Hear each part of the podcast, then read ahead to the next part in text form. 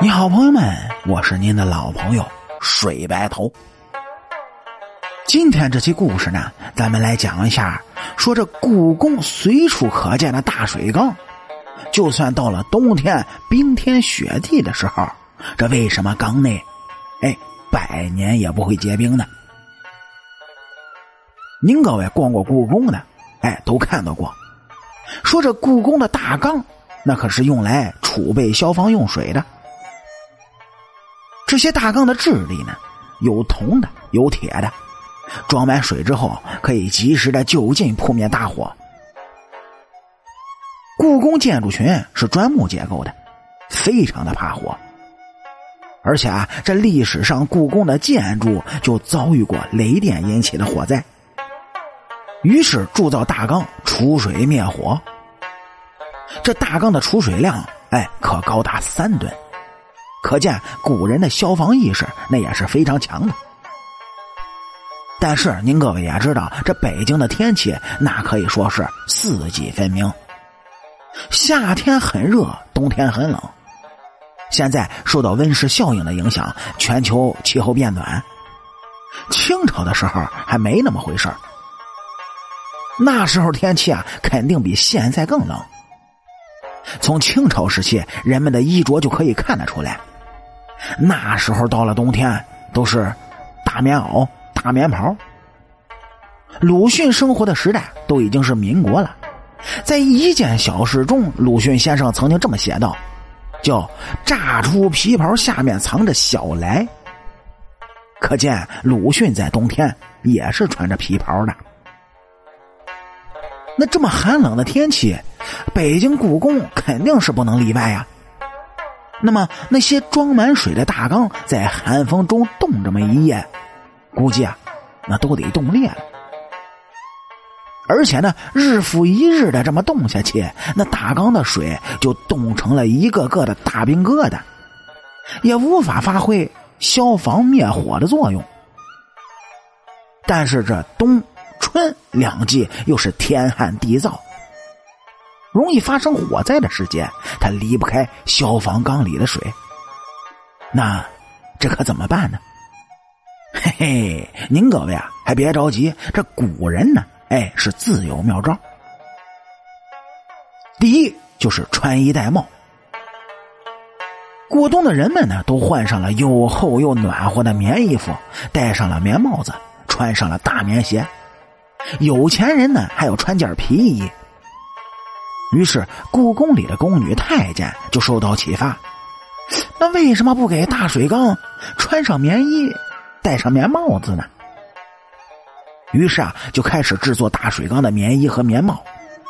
哎，用做棉衣的办法，给一个个的大水缸做一个棉套子，围到了大水缸的身上，然后再给大水缸呢盖上盖子，啊，这一下就好了。大水缸的水就不容易结冰了，但是到了最冷的时候，这些措施呢根本就是起不到作用的，大水缸继续会结冰。那怎么办呢？嘿嘿，有办法。您各位也知道，人到冷的不行的时候啊，就会点一堆火烤一烤。由此，这宫里的太监宫女呢，就想给大水缸烤火的办法。你反正这大水缸都是呃铜铁制成的，就跟一个个的大锅一样，所以点火烧它那肯定是没事的。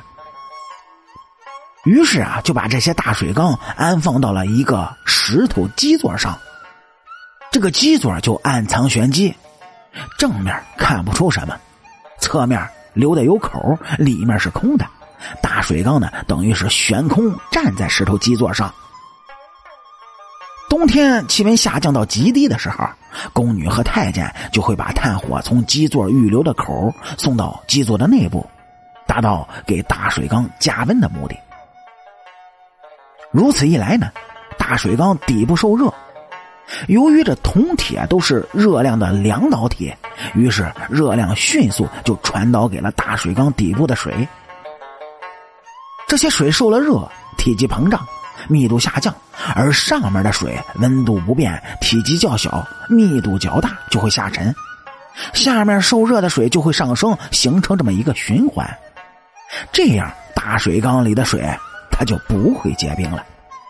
哎，只要不结冰，它就不会影响大水缸发挥消防的作用，所以，也不用长时间的加热，只要保持大水缸的水面不结冰就可以。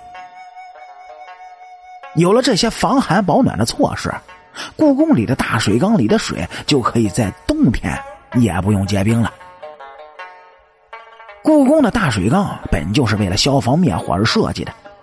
所以，为了充分发挥这些消防设施的作用，皇宫的太监宫女才想出了这些简单易行的办法，给大水缸保暖，保证水缸能够正常发挥消防的功能。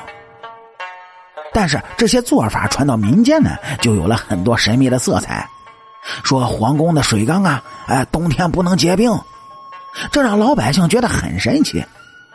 进而就认为皇帝住的地方，它就是与众不同，增加了对皇帝、皇权和皇宫的敬畏。这也是封建统治阶级的一种愚民的政策，让他们自己在老百姓心中始终保持着神秘，这样也有利于维持封建专制统治的秩序。好了，感谢您各位在收听故事的同时呢，能够帮主播。点赞、评论、转发和订阅，我是您的老朋友水白头。清朝那点事儿，下期咱们接着唠。